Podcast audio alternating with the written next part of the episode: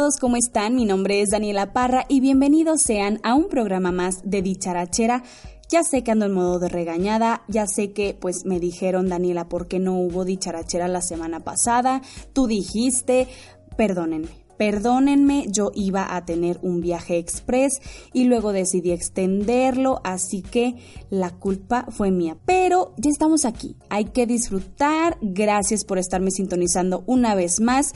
Qué bueno recibir sus bonitos comentarios sobre este podcast que me dijeron que tiene un nombre medio complicado, pero Dicharachera viene de la persona que le gusta platicar mucho o se hace yo, una persona que le encanta charlar, que la charlita, todo ese tipo de cosas y ya saben que yo me pinto sola para el espectáculo, así que de ahí viene la palabra dicharachera y de qué les voy a estar hablando en el programa del día de hoy, sin falta, sin nada. Les tengo un chisme, miren, cortito, pero a gusto, sabroso, lo podemos disfrutar entre todos. Les voy a estar platicando sobre la situación entre, pues, quien creen? Mi Patti Chapoy y Alberto Ciuriana, uno de los, pues digamos, ejecutivos más poderosos de Media Ciudad Peluche de TV Azteca.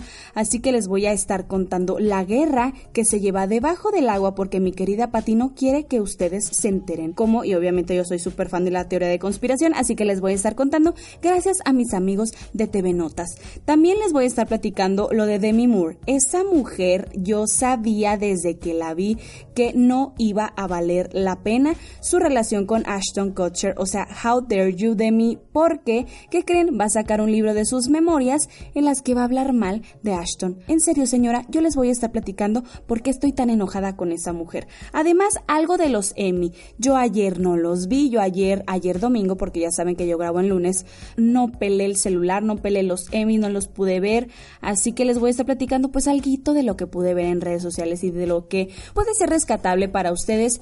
Les voy a estar platicando de los Derbez porque saben que van a sacar un reality show al estilo Keeping Up with the Kardashians, no esa porquería de Keeping Up with los de Nigris, o sea, si ustedes ven eso por YouTube, en serio ya no me escuchen, denme blog en todas las redes sociales porque yo no quiero ser su amiga definitivamente. Mi Silvia Navarro nos sorprendió, me sorprendió bastante saber que Love Wins, ella se ha declarado lesbiana, salió del closet, amiga comadre, confidente, felicidades. Si tú eres feliz, nosotros también somos feliz. Y la que anda metida en rollos, mi Liso. Liso, una de mis consentidas, pues que creen que traía un pleito con una chavita que le iba a llevar comida de esta aplicación que se llama Postmates y no le llegó su comida y se la robaron. ¿Y qué creen? Se enojó. Obviamente yo también me hubiera enojado. Pero bueno, ese no es el tema, aunque sí es el tema. ¿Qué les parece si empezamos con este programa? Mi queridísima Patti Chapoy está metida, bueno, o sea, le ha llovido sobre mojado, trae una guerra en contra, pues de este fulano Alberto Ciuriana. Pero ¿quién es este señor? O sea, porque yo lo veo y digo, ¿quién es? ¿Ya comió? ¿De dónde viene?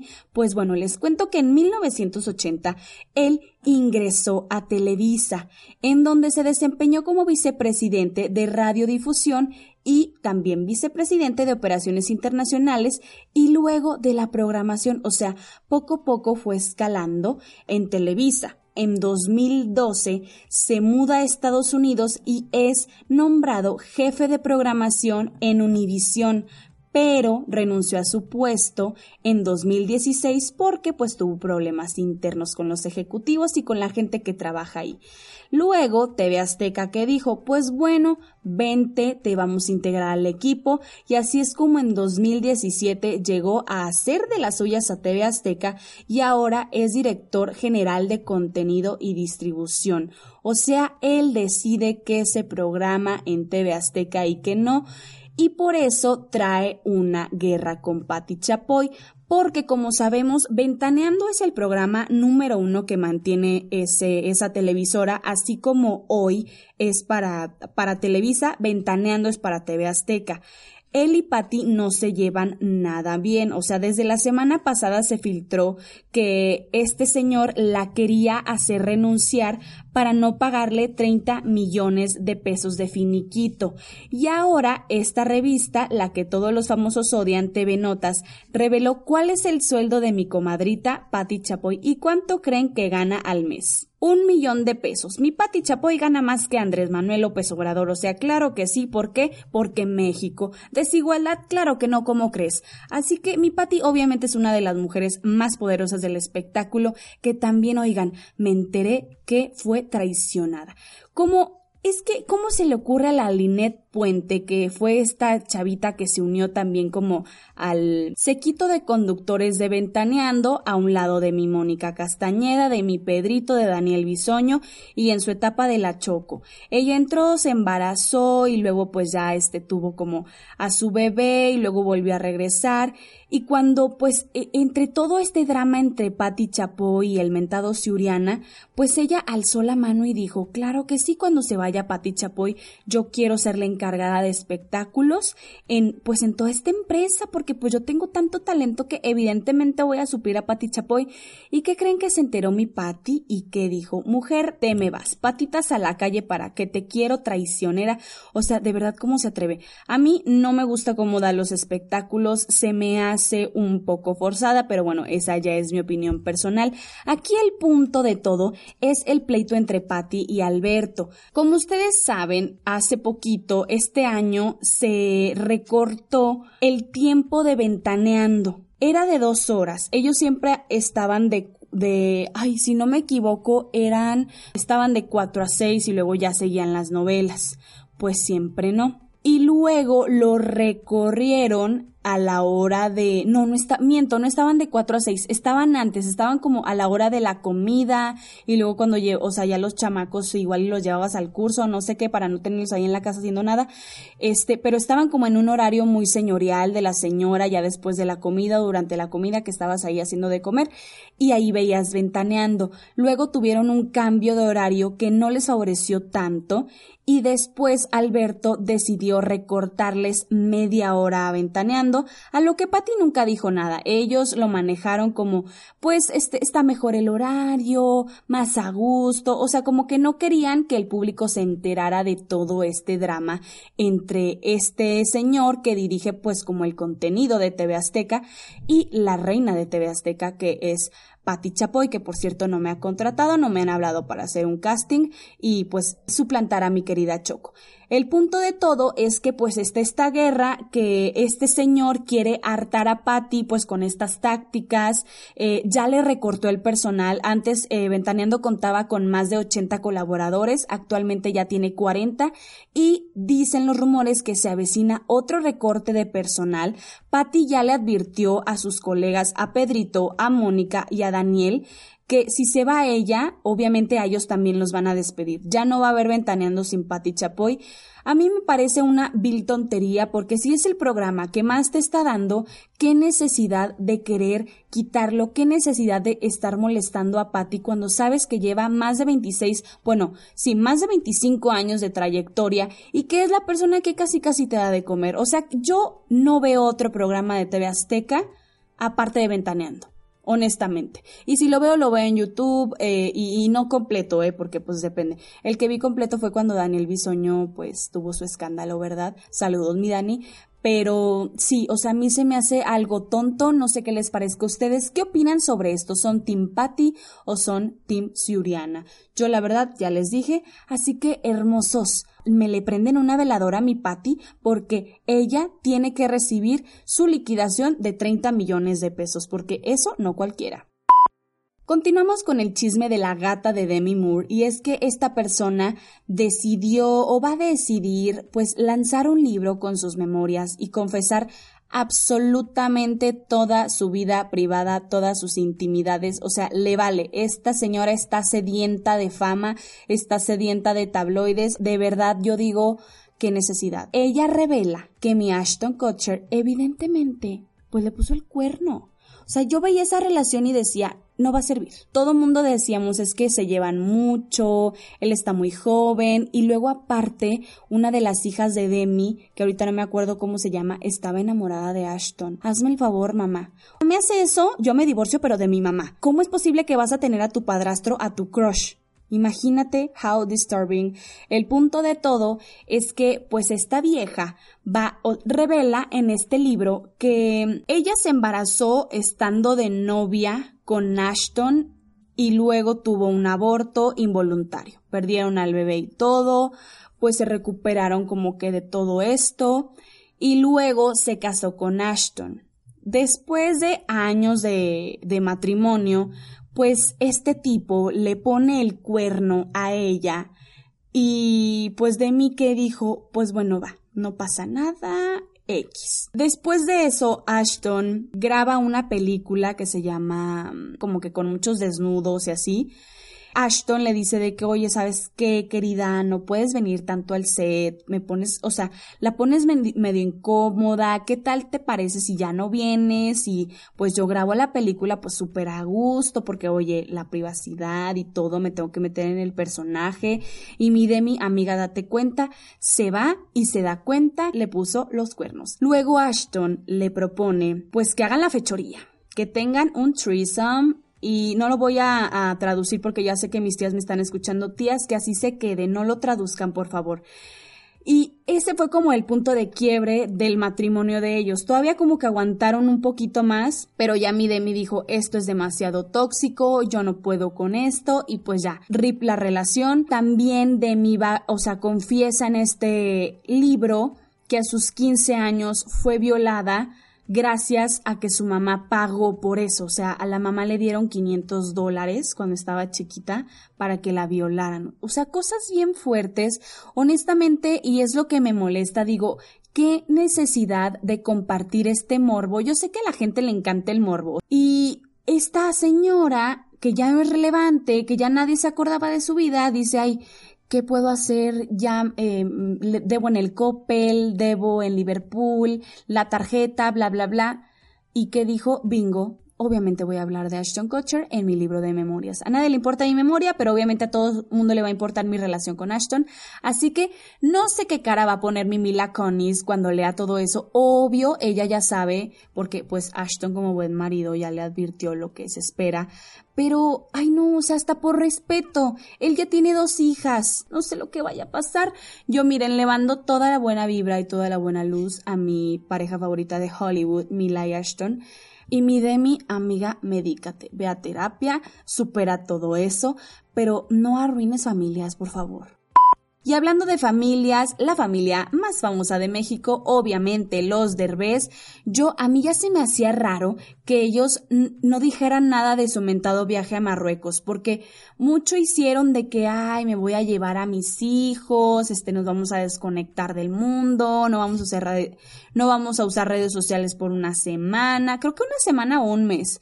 No me acuerdo. El punto es que por mucho tiempo no iban a usar sus redes sociales y ya ven que Aislinn era experta en compartir toda su vida en Instagram. Yo la verdad no la aguanté y le di un follow. Y el punto de todo esto es que como que a todos se nos olvidó y de repente pues ya llegan los derbés y dicen, queridos, ¿se acuerdan de ese viaje que hicimos en familia? Pues obviamente lo vamos a monetizar y vamos a hacer un reality show. Así que los derbés se fueron a Marruecos, grabaron ese viaje, y la que no quiere que salga al aire es Aislinn Derbez. Porque ella confiesa que estaba en un estado emocional pues bastante delicado, estaba histérica, estaba de mal humor, estaba muy mal su relación con Mauricio Ockman y estaban casi al punto del divorcio inminente. Pero hagan de cuenta que los Derbez también confesaron que les grabaron el reality y les dieron como el primer como sneak peek y que dijeron, esto está horrible, edítamelo de nuevo. Así que obviamente no vamos a ver muchas partes que igual y nos pudieron haber interesado y haber dicho de que, ay, mira lo que pasó, bla, bla, bla. Igual y también lo hacen medio por el lado de Aislinn, que ella estaba muy mal y se ve en el adelanto de que súper enojada y así. También en las entrevistas diciendo de que fue el peor viaje de mi vida, no sé por qué lo grabaron. Mija, o sea, yo no entiendo a Islin. Hace poquito vi su participación en el podcast de Alex Fernández y, oigan, de veras la gente que va a terapia, ¿qué piensa de la vida? O sea, en serio es como los crossfiteros o los veganos. No les preguntas y te dicen, voy a terapia, voy al crossfit, soy vegano. Me gusta Bárbara de Regil. ¿De qué estás hablando? Neta, esa niña se la pasó hablando de la terapia. O sea, estaba diciendo de que, que tus hijos son tu espejo y, y que cuando tienes inseguridades o cosas que no tienes arregladas, tus hijos van a ser el reflejo de eso y, o sea, cosas que dices, ¿para qué me quiero reproducir? O sea, si conozco el amor de mi vida y decido tener chamacos con él, voy a quedar traumada porque en mi mente va a estar Derbez diciendo, no tengas hijos. Es bonito, pero batallas emocionalmente. Es como, a ver, entonces, ¿para qué los tengo? Obviamente, para explotarlos y hacerlos famosos. Pero sí, como que muy intensa, entonces a mí me pareció como que raro porque si se supone que eres una persona eh, que va a terapia y, y, que, y que quieres estar como que súper bien y que eres zen y que meditas, se me hace ilógico que la mujer se haya puesto histérica. Pero bueno, ya los procesos de cada quien, ya el cerebrito de cada quien, ya la mente de cada quien. Mi Aislinn hermosa, vamos a verte en el reality y aquí vamos a estar nosotros como juez de hierro para juzgarte arduamente. Mi querida Silvia Navarro salió del closet y todo mundo estábamos impactadas. Astopeda, mi mente idiota. O sea, yo cuando la veía en Cuando Seas Mía, mujerón, guapísima, la Paloma y mi Sergio Bazáñez guapísimo, Diego y Paloma, o sea, yo voy a tener una hija que se llame Paloma y el otro que se llame Diego para gritarles Diego, Paloma. Pero buenísima esa novela que se parece mucho a la de Monarca. Si no han visto Monarca en Netflix, qué atascados porque yo me la acabé junto con mi familia en dos días. De verdad, buenísima, qué buena está la novela, dijo mi mamá.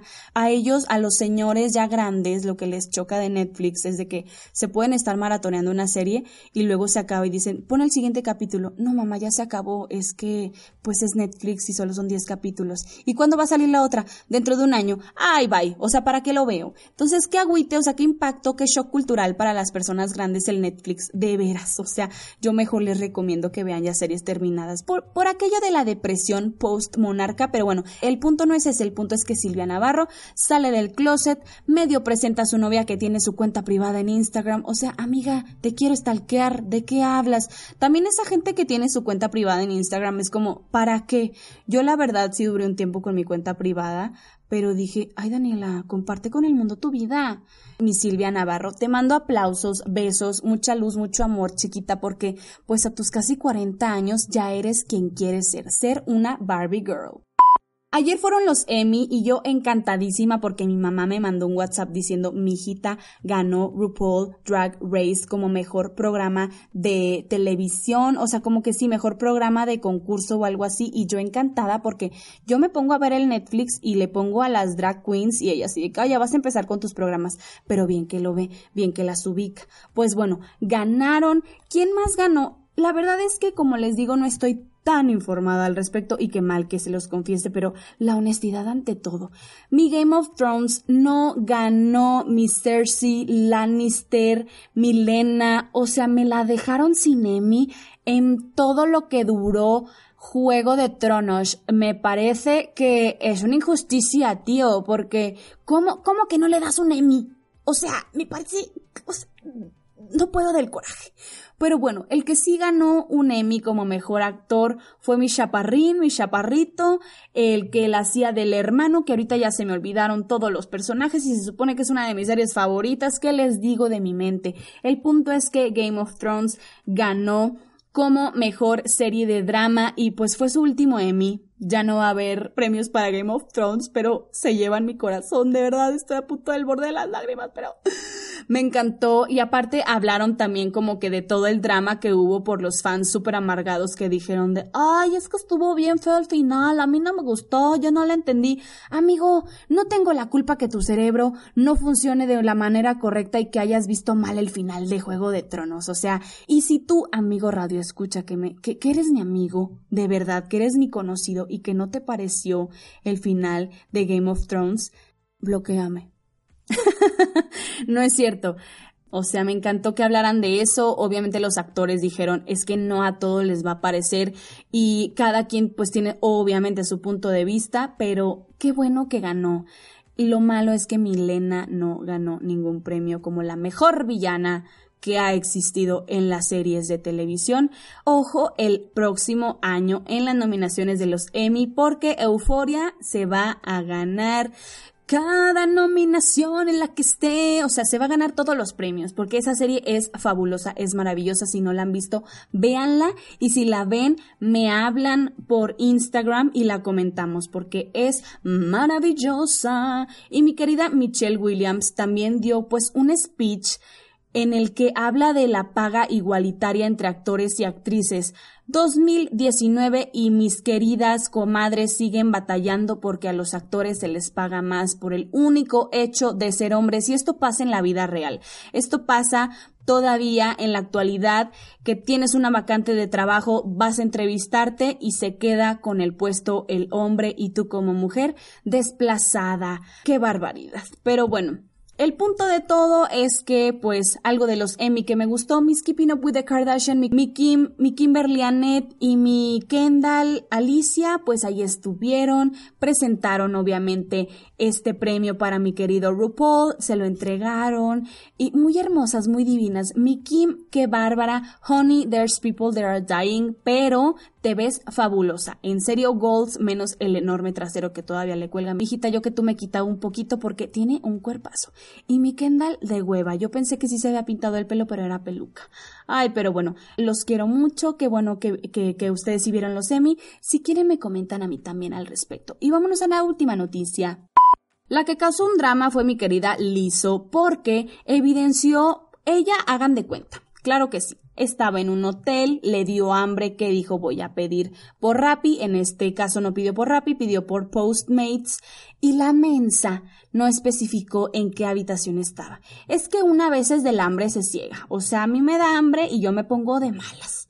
Y yo creo que ella, evidentemente, también. El punto es que pidió su orden, nunca le llegó, y la mensa le dio screenshot a la foto de la chava que le iba a llevar su comida y como eres una figura pública muy famosa, la gente empezó a atacar a esta chava, la encontró, la empezaron a amenazar, no salió de su casa porque le hizo fue de que esta chava me acaba de robar mi comida, mugre rata, que no sé qué y todos los fans se le fueron encima y ahora pues se dio cuenta de su error, pidió una disculpa, dijo que no era su intención que había sido un error de ella, pero es que, mija, el hambre mata. Miliso, mana, si estás enferma, si tienes mucha hambre, aguántate cuenta hasta cinco y listo, mana, para que andes siempre bien conectada con tu chakra. Y bueno, chiquitos, esto fue todo por el día de hoy. En este programa no va a haber flash news porque, como ustedes saben, regreso de la vacación. No me dio la gana, pero saben que sí me dio la gana que sonrían y que digan, al fin, perra, al fin te estoy escuchando. Me hacía falta mi dosis de dicharachera y eso, miren, me llena el corazón. Pero bueno, thank you so much. Ah, también Flash News van a quitar Parks and Recreation de Prime Video. O sea, hasta el próximo año lo quitan porque NBC va a tener su plataforma y todo mal. O sea, lo van a quitar, así que aprovechen, véanla. Es una de mis series favoritas junto con The Office y Euphoria, obviamente, y Game of Thrones, evidentemente, y unas cuantas que ahorita se me están olvidando. Ah, y una última recomendación. Si les encanta el humor negro, si les encanta como lo políticamente incorrecto como yo, vean todos los stand-up de Bill Burr. No es para toda la gente. Habla de Hitler, lo compara con algunas personas, habla de las personas obesas, habla de personas que dices, es que en serio, ¿por qué lo dijo? Pero te da mucha risa. Y tiene una caricatura que se llama F is for Family. F es por familia. Buenísima. Yo creo que es mejor que Los Simpson. Yo me puedo atrever a decir eso porque yo no vi tanto Los Simpson, pero es gloriosa. Hasta aquí llegó el programa del día de hoy y mis recomendaciones, ya ven, si les hice unas flash news, pero así cortititas, queridos. Los quiero mucho y obviamente los quiero ver triunfar. Cumplan sus sueños, alimentense bien y ya no coman tantas garnachas. Nos escuchamos en el próximo episodio. Chao, chao.